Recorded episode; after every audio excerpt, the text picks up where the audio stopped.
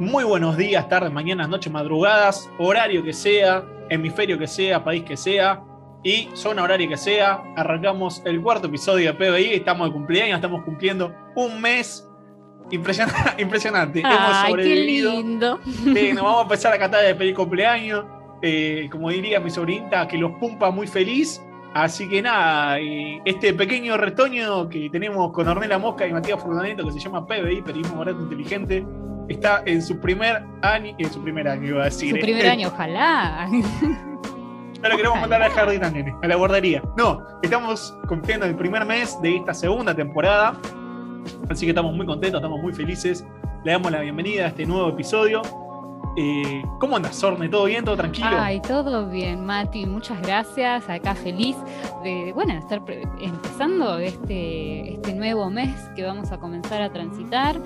Y bueno, con muchas expectativas, viendo cómo podemos seguir mejorando el podcast. Y bueno, nos encantan los desafíos a, vos y a mí, así que tenemos mucho por delante. Sí, sí, tenemos mucho hablando de desafíos. Me estás dando el pie, ¿no? Como para ya empezar a, a, tirar muy de a poquito, que capaz viene una sorpresa muy grande que hemos recibido por, por el primer aniversario de, de, de PBI en su segunda temporada. Así que, mira, ¿quién te dice que ya no empezamos a recibir regalos grandes, ¿no? Esos paquetes grandotes con moño y todo. Uy, ojalá, ojalá. no, no, sé si queda muy de cumpleañito, pero yo estoy brindando con un mate que ya está bastante lavado. Pero bueno, ah, a, la distancia, porque estamos grabando a la distancia también. te, hago chinchín con el mate. Así que bueno. Acá te, lo respondo con un vaso de jugo. Me, da miedo, me da miedo saber que tiene jugo esa adentro. No, eh, no, no. Me da miedo. No, pues vodka tiene, alcohol etílico la No, no, no, por favor. alcohol en gel para diluir. Eh, muy bien. Bueno, Orne, eh, si te parece, hablando de aniversario, eh, esta semana en Argentina, nosotros estamos haciendo un programa desde Argentina, porque capaz hay gente que se escucha de otros lugares del mundo, sabemos que hay gente que por lo menos se escucha desde Colombia. vamos a ponernos un poquito serios. Esta semana en Argentina se cumplieron el aniversario número 45 de un suceso muy triste en la historia de la Argentina, 45 eh, años del comienzo del último golpe militar, de la última dictadura militar, mejor dicho, eh, en el país, eh, la dictadura más sangrienta que tuvo Argentina a lo largo de su historia. Si bien tuvimos muchas dictaduras en el siglo XX, la que comenzó en el 76 y finalizó en el 83 fue como la, la que más duro nos golpeó. Sí, la, que más nos marcó realmente. O sea, fue la última y fue la más terrible la más dura, la más terrible, y como decís vos, ¿no? Eh, la que más nos marcó, eh, a pesar de que ya han pasado 45 años, y vos y yo tenemos eh, casi la mitad, un poquito menos de la mitad de, ese tiempo, nosotros lo seguimos, lo seguimos recordando, ¿no? A pesar de que no lo vimos en carne propia, todos los relatos, todas las historias que se han contado de ese capítulo tan oscuro de la Argentina, sigue estando muy presente dentro de toda la, de toda la memoria de la Argentina, ¿no? Sí, tal cual. Vos, vos decías, Mati, la cantidad de relatos que, mm, incluso, bueno, de nuestros propios familiares, ¿no? De cómo transitaron aquella época y ni hablar de la gente que nació en aquella época, lo difícil que era para las madres, ¿no? Ser madre en aquella época. Sí, sí, hablando de ser madre, eh, no podemos dejar de recordar todavía a todos los nietos, todos los hijos que están desaparecidos, eh, que han sido apropiados o secuestrados por ese gobierno militar y que nunca se terminaron de, encontrar con sus familias, ¿no? Si no me equivoco, todavía hay alrededor de 600 nietos que están siendo buscados, que, en realidad están viviendo una identidad que no es la suya, están eh, viviendo una historia que es raro, ¿no? Porque si bien es su historia, porque ellos son protagonistas, eh, no tienen el apellido que les corresponde y entonces no tienen la identidad que les corresponde. Eh, y, parece muy duro de contar, ¿no? Pero bueno, también vamos a, a ser sinceros en Argentina, por lo menos, al hablar de la dictadura militar, se habla mucho de un lado de la campana y no se habla también de que era un contexto muy difícil, ¿no? Tenías por un lado grupos eh, de izquierda que querían hacer la revolución en plena Guerra Fría, eh, una revolución eh, justamente marxista, si querés, de izquierda. Por el otro lado tenías unas fuerzas del, Estado, la policía, el ejército que luchaban contra estos grupos. era un, un contexto de guerra literalmente de guerra interna muy fuerte, eh, y que bueno, que terminó desembocando de la peor manera posible. y que al mismo tiempo nos terminó arrastrando a otro de los capítulos más tristes de la historia de la Argentina, que es la Guerra de Malvinas, que dentro de unas semanitas vamos a estar hablando un poquito de eso también, que, que se viene el aniversario. Eh, pero, a, a, ver, como, como es el 24 de marzo, ¿no? Eh, memoria, verdad y justicia. Eh, ah, es muy duro para, eh, para nosotros que no lo vivimos hablar de esto, pero si no lo hablamos, la memoria se termina perdiendo también, ¿no, Orne? Así que siempre está bueno Sí, recordarlo. exactamente. Y la verdad que, bueno, yo me acuerdo desde, desde que soy chiquita que esto siempre fue un tema que, que salía en, en las noticias, en los diarios. Entonces, como yo que no, no nací en aquella época, ya tengo bien inculcado lo que fue todo eso y, y lo recuerdo y lo tengo presente, ¿no? A pesar de que no lo viví. Así que, eh, bueno, podemos decir que se ha hecho y se sigue haciendo un buen, un buen trabajo para no olvidar. Sí, sí. eh, hay una frase, una canción muy conocida que dice todo está guardado a la memoria, ¿no? Eh, Claro. Y si se pierde la memoria, no quiero parecer demasiado filosófico ni demasiado cursi, ¿no? Pero también hay otra frase que dice que si se pierde la memoria, se repiten los errores que, que, se cometían justamente, ¿no? Eh, entonces hay que mantenerlo vivo a pesar que han pasado 45 años eh, y lamentablemente hay algunas heridas que no cierran en Argentina todavía y que parecen que no van a cerrar nunca, ¿no? Y, se ha generado como una especie de grieta también en torno a lo que fue la dictadura militar. Eh, esperemos, ¿no? Es el, humilde deseo que podemos tener acá del PBI que poquito a poquito esa, esa herida que hay dentro de la sociedad argentina, dentro de ese cuerpo argentino, comienza a cicatrizar de una vez por todas y se vuelve a unir, ¿no? Los dos extremos se vuelven a unir y, y bueno, este capítulo haya sido doloroso, pero podamos seguir eh, adelante aprendiendo de lo que nos llevó a eso y, y aprendiendo también de cómo no volver a cometer esos errores que, que desembocaron en ese, ese capítulo tan triste. Eh, estábamos de cumpleañitos, pero no podíamos dejar de, de mencionar esto, ¿no? Orne es, es una fecha bastante sí. sensible. Orne, aniversario eh, más.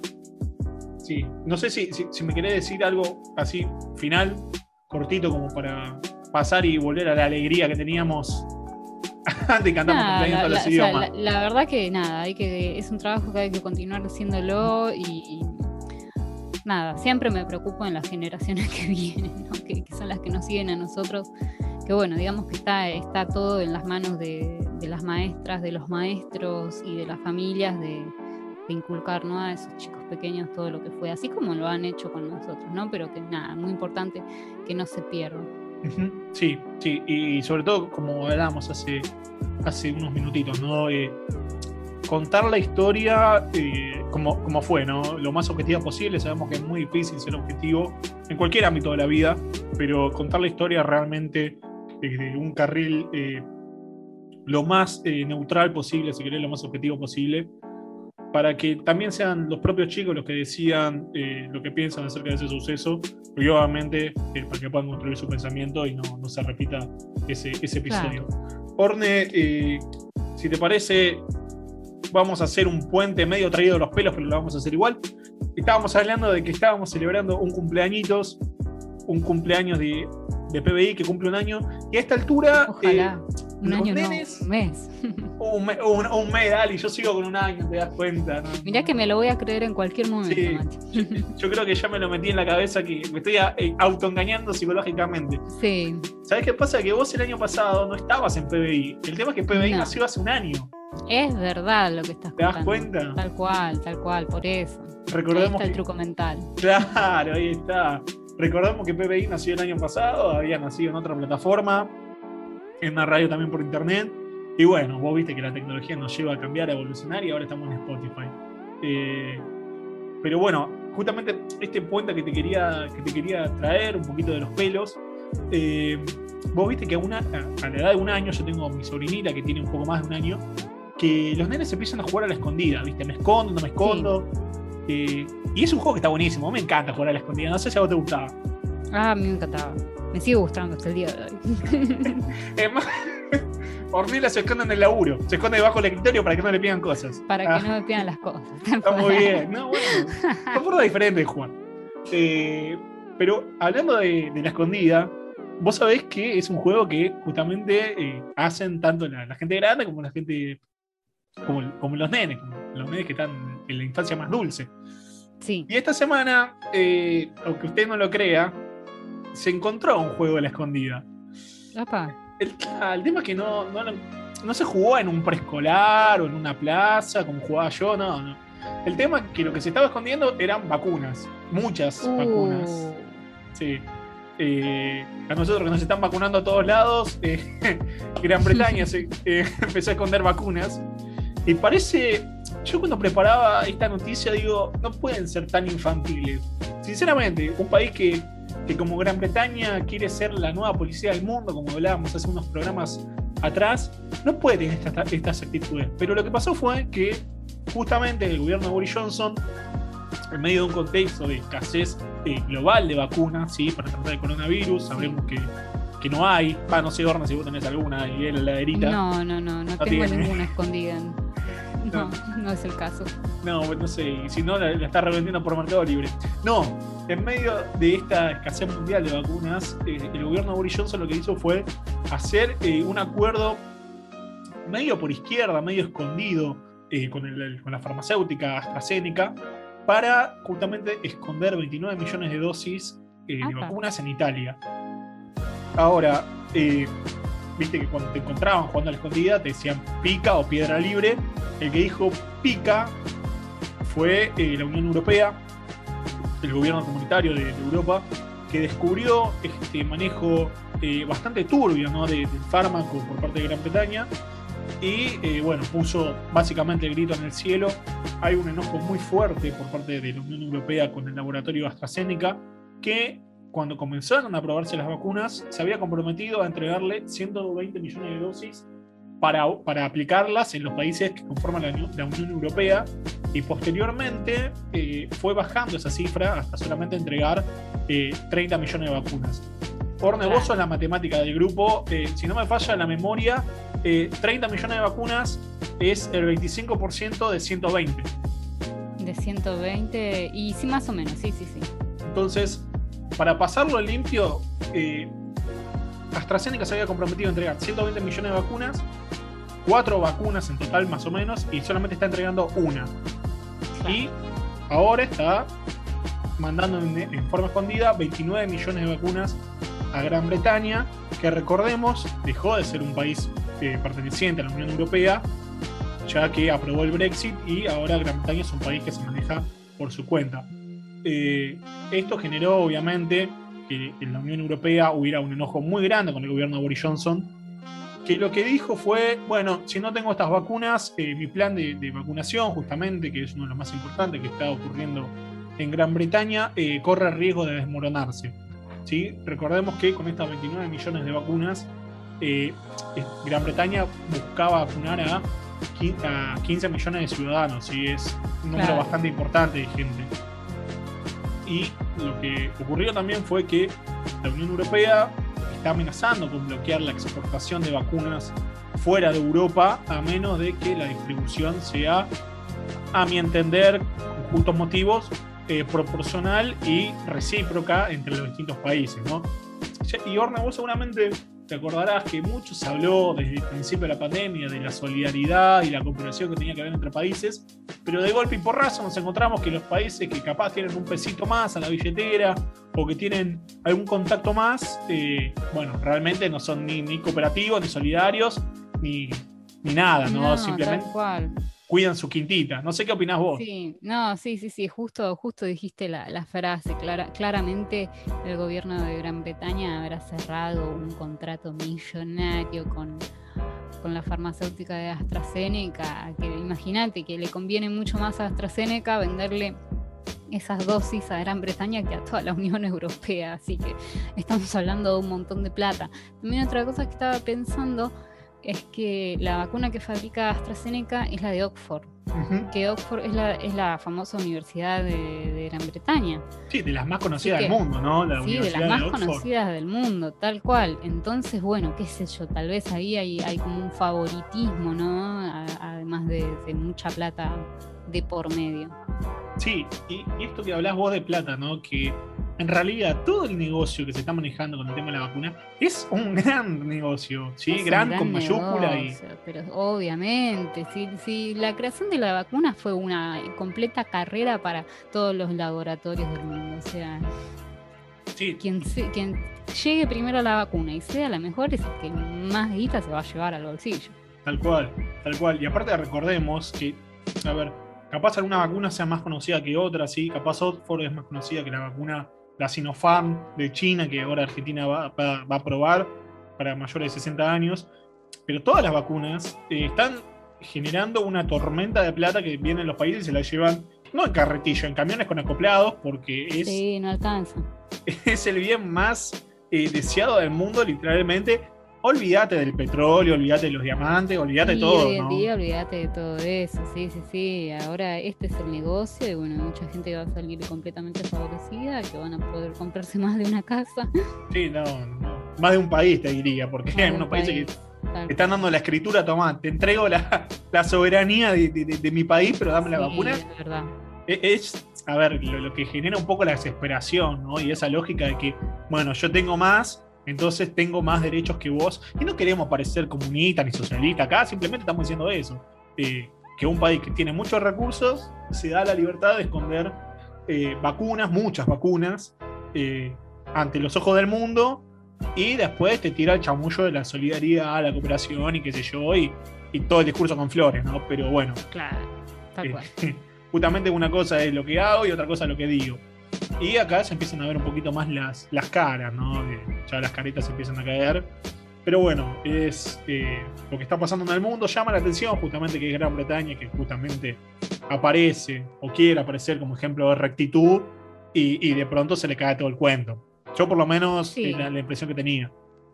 Igual que no nos llame la atención, si siempre el imperio británico se caracterizaron por ser como los piratas, ¿no? De, hablando de la época más de antes, ¿no? Y bueno, de nuevo Gran Bretaña vuelve a demostrar que tiene todavía ciertos vestigios de esa época. Sí, sí, sí, sí, tal cual. Son los, los grandes Jack Sparrow de la, de- del mundo, ¿no? Y bueno, nosotros como Argentina también lo vamos a charlar ahora en un programita dentro de unas semanas para el 2 de abril. Eh, lo hemos vivido con las Malvinas y, y yo creo que le preguntás a cualquier argentino que pasa por la calle, ¿qué opinás de los ingleses? Y no, te van a decir, esos todos son unos piratas. Eh, y este- en este caso no es metafórico, ¿no? Es algo bastante, Claro. bastante concreto. Así que bueno, eh, pica o piedra libre de acuerdo al país para Gran Bretaña que estuvo escondiendo las vacunas. Vamos a ver cómo evoluciona el caso. Eh, la realidad es que ya no forma parte de la Unión Europea y si la Unión Europea quisiera bloquear la exportación de no solamente de las vacunas, sino de otros productos en represalia a, a esta jugada del gobierno de Johnson, eh, estaría, estaría complicado. ¿Sí? Y, y bueno, Orne, eh, para terminar, por lo menos este bloque, porque el programa sigue, hasta las 3, 4 de la Sí, mañana sí. sigue. Eh, Toda la noche. Sí, sí, sí, hacemos la fiesta, hacemos después, hacemos el liga, terminamos PI, nos vamos a grabar después de las 10, que es un, bueno, es otro proyecto. Sí, ese es un gran proyecto. Sí, sí. Mira, el día que nos animemos se pudre todo. Pero bueno, escuchen una cosa. No, eh, para cerrar este bloque, como decíamos, me hace distraer, señor Ornella. Pero, Eh, por favor. Tipo grande.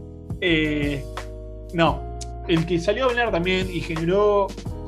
No sé cómo le vas a tomar vos, Orne, si es medio chiste, medio en serio, si es A creíble, es.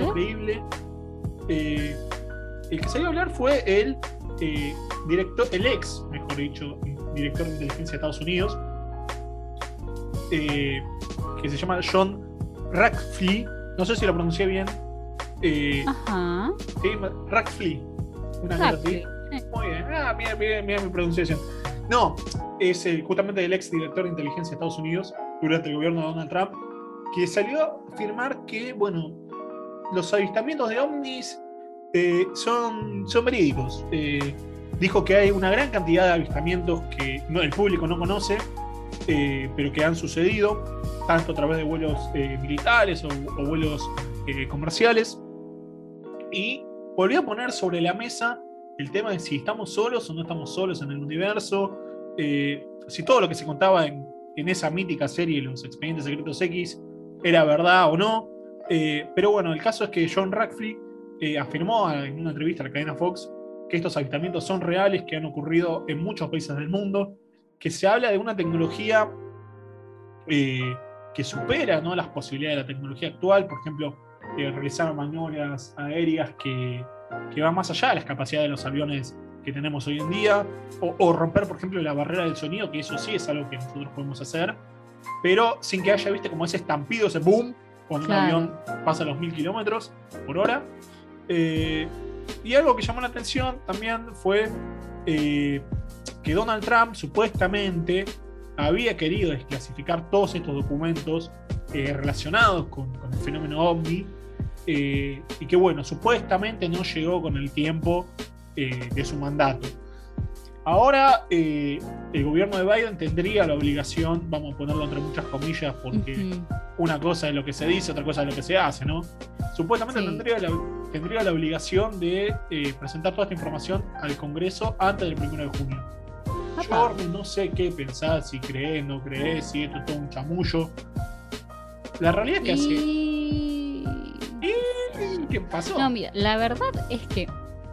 No, no, este tema es súper controversial. Típica teoría conspirativa.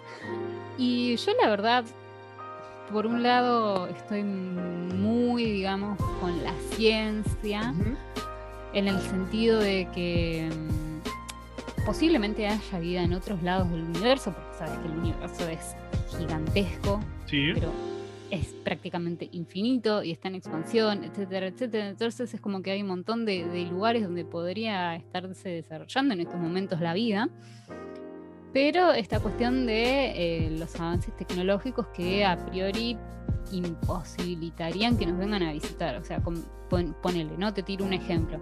La estrella más cercana, aparte del Sol, ¿no? Que obviamente es nuestra estrella más cercana, pero la, próxima que le sigue en, cercanía está a cuatro años luz de distancia. Es decir, viajando a la velocidad de la luz, tardarías cuatro años en llegar a esa estrella. Sí, y sabemos que. Como que es una locura para pensarlo.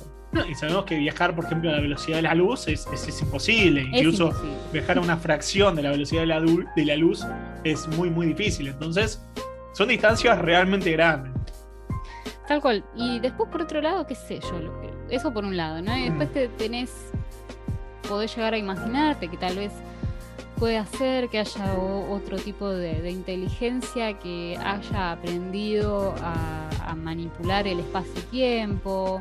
Entonces eso, esto que a nosotros nos, ve, nos parece imposible para otra civilización es súper viable. Claro, algo, común. Y, claro, entonces ahí es donde entra en esta, esta pata de, de las cosas que se ven ¿no? en la Tierra de objetos voladores que no están identificados, porque una explicación que siempre te tratan de dar es, bueno, pero posiblemente haya sido un avión, pero posiblemente, no sé, tal vez es un proyecto ultra secreto de otro país que está probando justamente un tipo de avión, un tipo de aeronave, que no la encontrás buscándola en Google, porque nada, es un proyecto secreto. Ah, justamente. Pero es muy raro y yo conozco mucha gente, realmente conozco mucha gente que vio cosas raras en el cielo. Ah, mira. Cosas que, cosas que no tienen explicación y cosas que en, de hace un montón de años atrás, ¿no? De, estoy hablando, no sé, tal vez de la década de los 60, donde eh, los aviones eran mucho menos sofisticados de lo que son ahora, donde era una época donde no había satélites. Entonces todas esas explicaciones que hoy se intentan dar, en aquella época no... No aplicaban. No, aplicaban, tal cual. Entonces, qué sé yo, estamos solos y si me aferro a la ciencia, posiblemente no estemos solos, pero sí en nuestro vecindario más cercano estemos solos. Pero por otro lado tengo a todos estos relatos, que como bien acá dice el ex director de inteligencia de Estados Unidos, que estarían de alguna forma diciendo que no estamos solos acá ahora mismo en este planeta. Tal cual. Eh, bueno, y a vos que te gusta la ciencia, acá también entramos con, el tema del debate, ¿no? De que hay un montón de científicos, eh, por ejemplo, Stephen Hawking, que, el tipo lo que decía era, che, no estamos solos, pero tampoco nos conviene que nos vengan a visitar porque somos patitos ahí en, el estanque, nos comen crudos. Tal cual. Eh, y bueno, y también estaba como, a ver, como el debate de por qué eh, salen estos, estos ex funcionarios, a ver, estamos hablando del ex el ex director de inteligencia de Estados Unidos, no es que salió a hablar el, acá el capataz de la AFI, salió a hablar un tipo que realmente eh, tiene peso, ¿no? Eh, y sí, tiene peso y yo me la juego que debe de saber un montón de cosas. Sí, pero sabe cosas tuyas. o sea, tiene, él, él realmente tiene la posta a posta de la cuestión, pero nada más sale tipo a decir que habría, que hay avistamientos verdaderos, cuando en realidad deben de saber un montón de cosas postas, verídicas, increíbles Estados Unidos, qué sé yo, ¿no? Justo de Estados Unidos yo no voy a confiar. Si vienen y me dicen, puede ser que haya ovnis, yo por el, por el otro lado pienso, yo sé que sabes efectivamente que hay ovnis y que seguro algo tenés que ver en todo esto, porque sos Estados Unidos y no confío en vos. No, más vale, pero olvídate que el tipo debe saber, no te va, no, a ver, no va a ir a tocarte timbre a tu casa y te va a decir, che, mira, te traigo los documentos, revisalo cuando vos quieras, olvídate del, del sello de Top Secret, eso no lo veas. No, el tipo tiene la aposta. A mí por lo menos me llama la atención el hecho de por qué sale a hablar. Eh, y seguramente ni vos ni yo tenemos la respuesta. Capaz un, día el tipo dijo, ah, mira, me levanté de mal humor o me levanté de buen humor y quiero dar una entrevista hablando de esto. Eh, y, tiene la capacidad de hacerlo.